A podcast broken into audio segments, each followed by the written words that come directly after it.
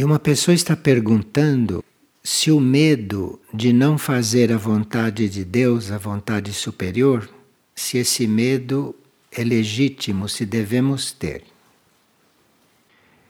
Isto não é bem um medo, é um receio muito tranquilo, que pode ser muito calmo. Mas este medo existe sim, um pouco dentro de todos. E uma pessoa está perguntando se o homem percorreu todas as espécies animais antes de atingir a forma humana.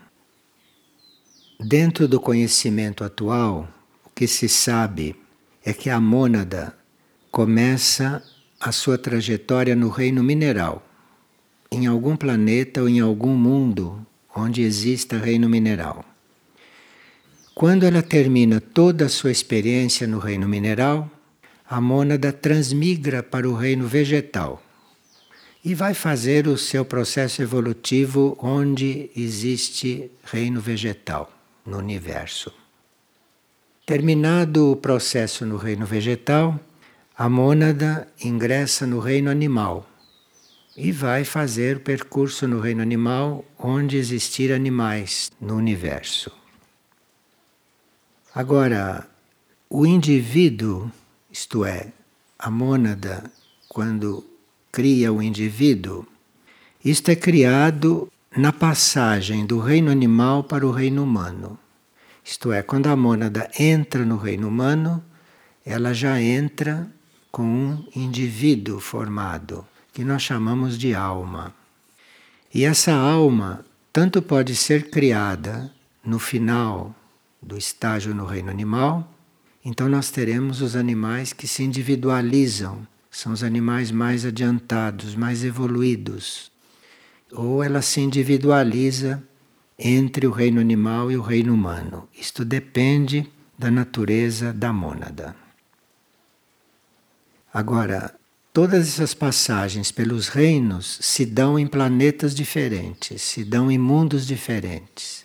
Então nós nunca poderemos ter sido animais aqui neste planeta, nem vegetais e nem minerais, que nós somos humanos. Mônada foi animal, vegetal, mineral em outros lugares, em outros planetas. E esta pessoa pergunta se existe diferenças entre os karmas. Sim, existe uma diferença entre o karma material que é este karma que a gente conhece, que é o karma aqui desta terra. E esse karma material é lei do retorno. No karma material, você recebe o que você faz. Então, no karma material, as coisas são feitas e você recebe o que corresponde. Ele vai e volta. Isto evolui para a lei evolutiva superior. E na lei evolutiva superior não há retorno. Isto não existe na lei evolutiva superior, mas na lei do karma material, sim. Na lei do karma material é dando que se recebe. Na lei evolutiva superior não há essas coisas. Porque na lei evolutiva superior é uma doação contínua, é uma evolução desta lei do karma. Então, onde existe lei evolutiva superior, não existe a dando que se recebe. E ontem, diz uma pessoa, foi mencionado e enfatizado que cada um de nós temos que tomar uma decisão. E se nós poderíamos desenvolver esta questão? Bem, ontem se falou bastante sobre isso, mas no fundo é uma decisão de se prosseguir na evolução natural, como todo mundo está, ou ingressar na evolução superior. Esta é a decisão que se tem que tomar. E para ingressar na evolução superior, é preciso contrariar um pouco a evolução natural. Sem a disposição de contrariar, em certos aspectos e em muitos aspectos, a evolução natural, não há possibilidade de se entrar na evolução superior. Então, a decisão que se tem que tomar, no fundo, é esta não vou mais continuar na evolução natural. E aí você tem que tomar certas decisões que muito poucos tomam, porque todos estão muito contentes na evolução natural, que é uma forma de evolução como todas as outras. Para quem não conhece a superior, a evolução natural é muito boa. E se as plantas possuem alma? E se os animais possuem alma? Cada planta não possui uma alma. Existe uma alma de todo o reino vegetal. É uma alma só. É uma alma para todo o reino. Agora, se essa alma, à medida que evolui, pode ir emitindo prolongamentos, então pode haver alguma espécie que tenha sua própria alma. Espécie, não um animal ou outro, toda espécie. Então, a alma animal a alma geral do reino animal, pode emitir um prolongamento que se torna a alma de alguma espécie. Então, esta espécie vai ser muito mais evoluída do que as outras, porque ela, como espécie, já tem uma alma. Mas nenhuma planta tem alma. E a maioria dos animais também não tem alma. O que tem alma é o reino animal ou, se ele emite um prolongamento especial, alguma espécie animal. Dentro dessas espécies, um ou outro pode ir se individualizando, mas isto é uma individualização, isto é com os animais em si.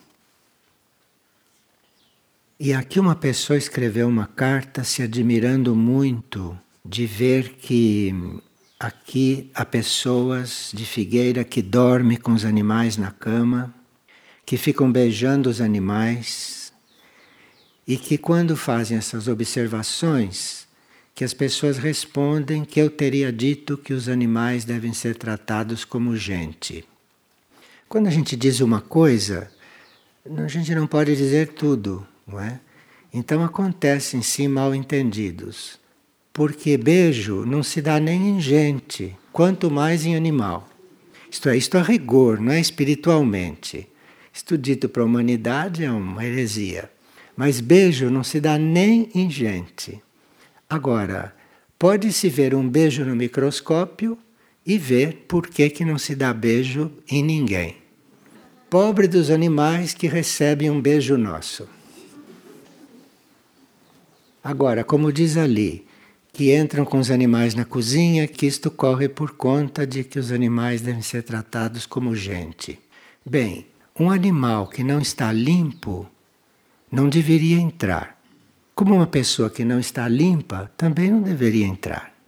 Isto é uma questão do estado do animal, como seria do estado da pessoa, para estar dentro do CEA.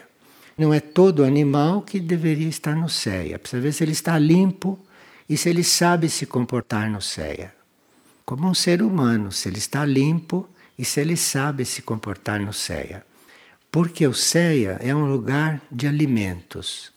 E se os alimentos são vivos, os alimentos, como seres vivos, absorvem tudo dos seres que estão dentro do CEA.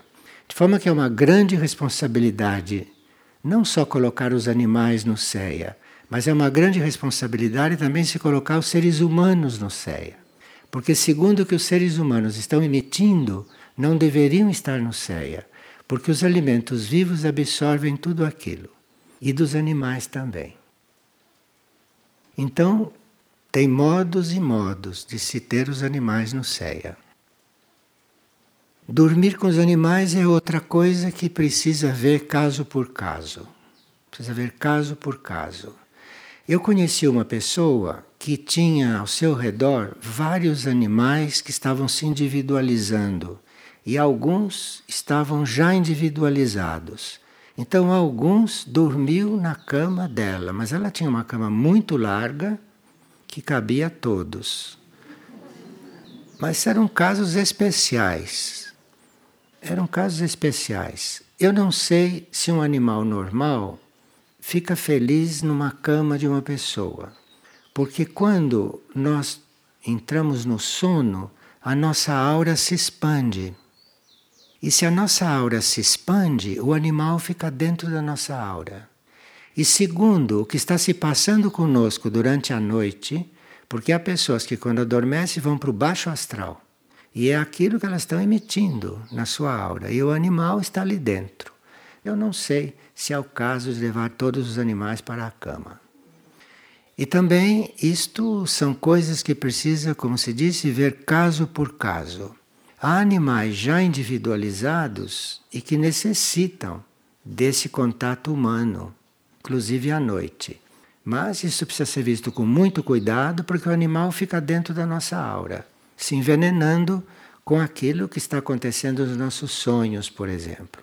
Isto tudo é muito relativo e tem que ser visto com muito discernimento e com muita inspiração.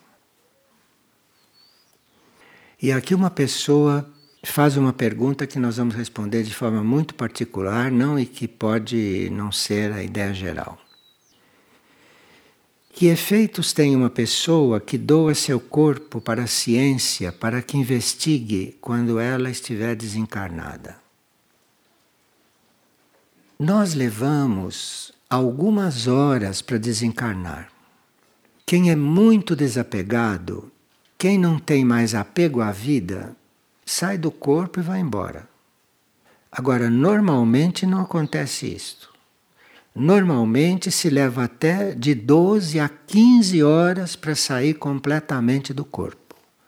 Quem oferece o seu corpo para retaliação antes de ter passado todas estas horas, isto é uma coisa que o etérico pode sim experimentar alguma sensação. Mas isso a pessoa só vai saber depois que está do lado de lá e ela não sabia disso quando doou o seu corpo. Mas pode ser que seja uma doação tão profunda e feita por uma pessoa que já está completamente completamente desapegada do corpo, então pode ser que quando estiverem retalhando o corpo dela, ela não esteja mais ali. Mas normalmente está assim. Normalmente o etérico vai se desligando aos poucos e leva algumas horas para estar completamente fora do corpo. Com isso, a gente não quer dizer que as pessoas não doem seus órgãos, não doem seus corpos. Cada um deve ver isto com seu próprio eu superior, com seu próprio eu interno. Deve pedir luz sobre isto. E quais são os efeitos para quem doa órgãos e para quem os recebe? Quem recebe um órgão de um outro recebe parte do karma físico do outro. Porque nós temos um karma físico e todos os nossos órgãos participam deste karma físico. Quando você doa um órgão a alguém, aquele recebe uma parte do seu karma físico, que pode ir ajudar o karma físico dele, como pode introduzir ali algo que não era tão bom. Isto também tem que ser visto caso por caso. Essas coisas não são para ser resolvidas com a mente. Essas coisas são para a gente ter o conceito da doação e aguardar sinais bem claros do próprio interior do que é para fazer e do que não é para fazer. E uma pessoa disse que não tem medo da morte, como a gente afirmou ontem que quase todos ou todos têm medo da morte numa certa proporção. Ele diz que não tem. E que ele vê a morte como uma liberação. Apenas tenho medo de sentir dor física. E pergunta se existe algo errado com ele. O medo da dor física também vai sendo transcendido. Vai sendo transcendido através de muitas encarnações, à medida que a gente vai experimentando a dor física e vai observando o que a dor física faz em nós. Porque a dor física faz um trabalho muito importante em nós. A dor física nos leva a transcender os níveis onde a dor existe. Mas a gente vai transcendendo estes níveis à medida que vai tendo a dor. A dor física, bem compreendida, é uma liberação. Agora, enquanto a gente está com dor, não pensa nisso, esquece disso e se lamenta da dor. Mas se um de nós está num processo de dor, deve conviver com aquela dor inteligentemente, para colaborar com ela e para ser ajudado a transcender os níveis de dor. Através da dor física, conscientemente vivida, nós vamos nos liberando de existir no plano físico, no plano astral e no plano mental. Imagine. Isto é o trabalho da dor, entre tantos outros trabalhos que ela faz. Mas a dor física bem vivida serve para nós irmos transcendendo todos esses planos. E se alguém já viveu uma dor física extrema, de forma inteligente e amando aquela dor, não nasce mais no plano físico. A dor física tem um trabalho a fazer em nós. Agora, a dor física, para fazer isto, não vem acumulada. Ela vem distribuída por várias encarnações, até que se chega numa encarnação que é preciso um pouco de concentração neste trabalho.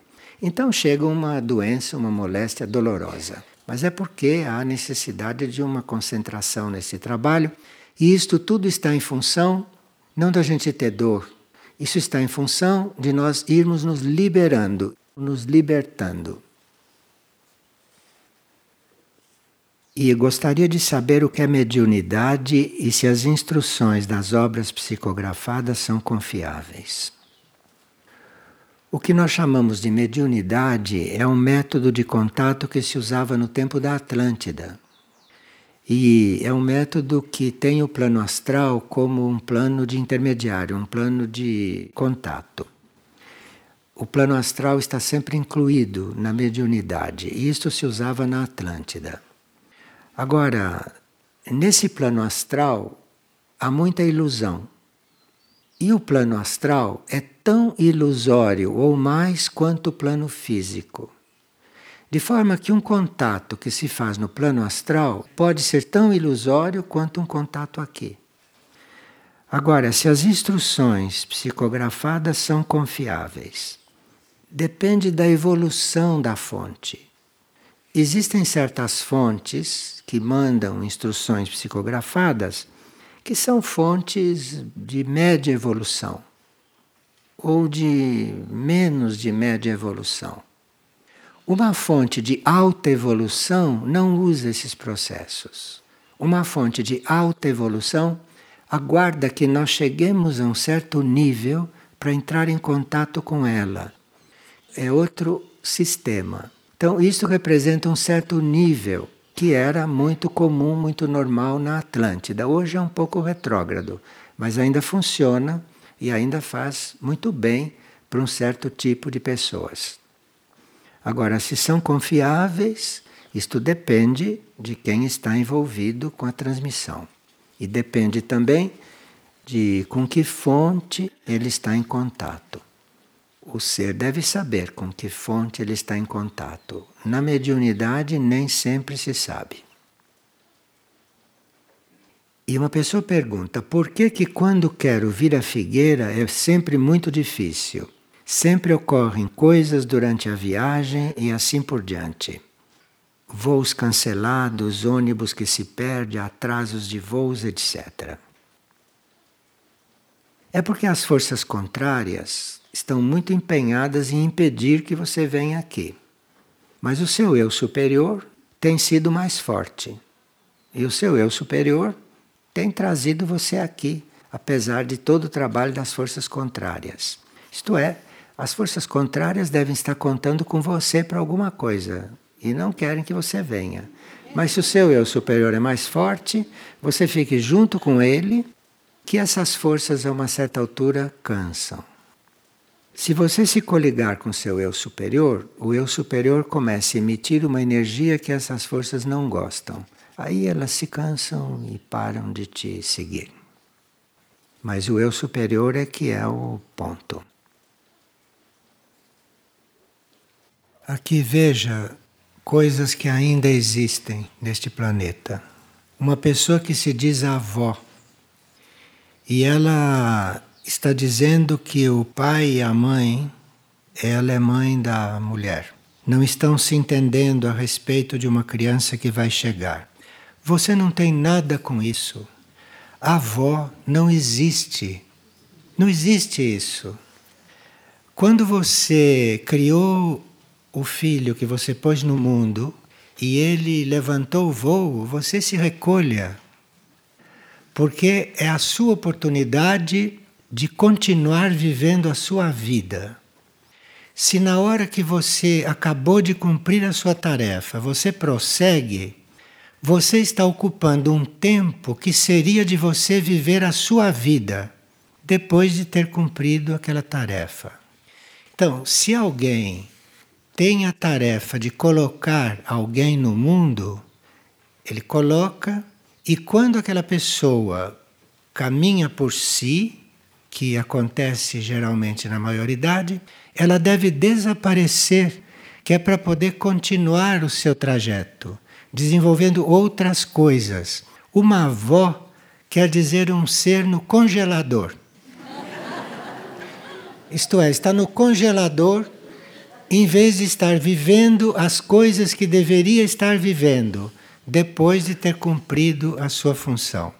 Desculpe, sabe, mas a pessoa está muito angustiada por causa do neto, entre aspas, que vai nascer, e ela não tem nada a ver com o neto, nada a ver com isso. Veja como este mundo é torto. Vocês notaram que o eixo da Terra é um pouquinho torto? É porque tudo aqui é torto. Aquele eixo torto representa o que se passa neste mundo. É preciso mesmo que as águas subam para não deixar nada e começar tudo de novo. Bom, ficam criando essas relações que se dizem familiares, que não acabam mais. Essas coisas na lei da hereditariedade, que não acaba mais.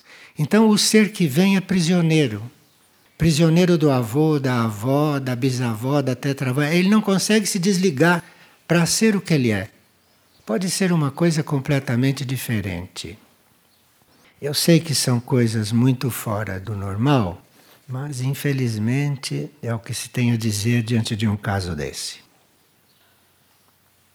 E aqui uma pessoa diz: se uma pessoa apenas pensa em fazer o mal, mas não pratica ação maléfica, o seu karma seria igual se tivesse praticado Bem, se ela quis fazer o mal, ela ficou com karma de intenção, que é um bom karma esse, um karma.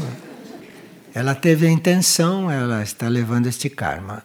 Agora, se não conseguiu fazer, fica só com o karma da intenção.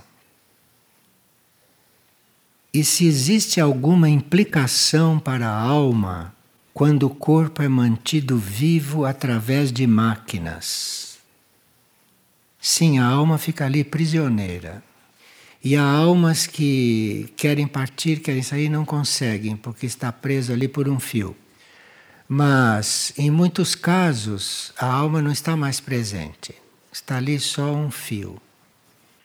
Realmente, se nós tivéssemos consciência destas coisas, jamais faríamos uma pessoa viver artificialmente. Jamais prolongaríamos a vida de uma pessoa como também jamais iríamos encurtar a vida de uma pessoa, porque cada um tem sua hora e nós temos que aprender a aguardar a nossa hora, seja ela qual for, estarmos sempre preparados e respeitarmos a hora dos outros. Mas neste mundo onde existem avós e avós, ninguém se admira de haver aquelas incubações que não se deixa as pessoas ir embora é o mesmo mundo que está nessas condições. E se as várias espécies de animais extintos prejudicam a alma grupo dos animais? Sim. Quando é o homem que extingue os animais, isto prejudica sim muito a alma grupo. Porque a alma grupo animal, ela é que deve regular quais são os animais que têm que entrar em extinção. Isto é regulado pela alma grupo, não deve ser regulado pelo homem. O homem não compreendeu até hoje o papel dele diante do reino animal. eles chegam a comer os animais, chegam a matar os animais e comer os animais, e é por isso que não passam de semi-animais, porque continuam se alimentando de sangue animal, de carne animal, da dor dos animais, porque naquela carne vem impregnada a dor que o animal sentiu. Então é por isso que não passam de semi-animais, porque se alimentam de material animal. Então não podem mesmo ir além de um certo ponto. Mas o mais, não digo grave, o mais importante é que o cérebro não funciona o que poderia funcionar. Porque o cérebro também está impregnado de material animal. Então não vai além de um tanto. Então, um ser humano que deveria ter um pensamento e uma mentalidade de nível humano para poder alcançar o nível supramental e o nível supra-humano, não passa disto porque continua se alimentando de produtos animais. Então, todas as suas células, principalmente as células cerebrais, estão impregnadas de material animal. Então, o pensamento dele não pode entrar em um certo nível, tem um teto, dali não passa. São tristes vidas, realmente tristes vidas. E um jovem está perguntando: como nós jovens devemos nos posicionar em relação à preocupação dos pais com o nosso futuro, receosos do que estamos fazendo em Figueira, com medo de que não tenhamos como nos manter no futuro? Veja, a humanidade é muito heterogênea. A humanidade não é uma vida homogênea. Na humanidade tem de tudo a humanidade é formada de seres que vieram de vários pontos do cosmos em diferentes situações, passaram pelas mais diferentes experiências aqui na Terra, milhões de anos, de forma que a humanidade é muito heterogênea. Um pai que não consiga compreender um filho, isto é normal, é natural. O excepcional seria ele compreender, mas isto é muito raro. E vice-versa também. Mas isto corre por conta também da heterogeneidade da humanidade. Então chega-se ao ponto de se ter um filho que não nos compreende. E nós de não compreendermos o filho. Isto é por causa da heterogeneidade. Os níveis são completamente diferentes. Seu pai não compreender o que você está fazendo em Figueira, isto é o normal. Se ele compreendesse, seria uma graça. Aqui enviaram uma frase de Madre Teresa de Calcutá, pedindo que seja lida. Madre Teresa disse: É fácil amar as pessoas que estão distantes. Não é fácil amar aqueles que estão perto de nós. É mais fácil dar um prato de comida a um faminto do que abrandar a solidão e o sofrimento daquele que precisa de amor em nossa própria casa.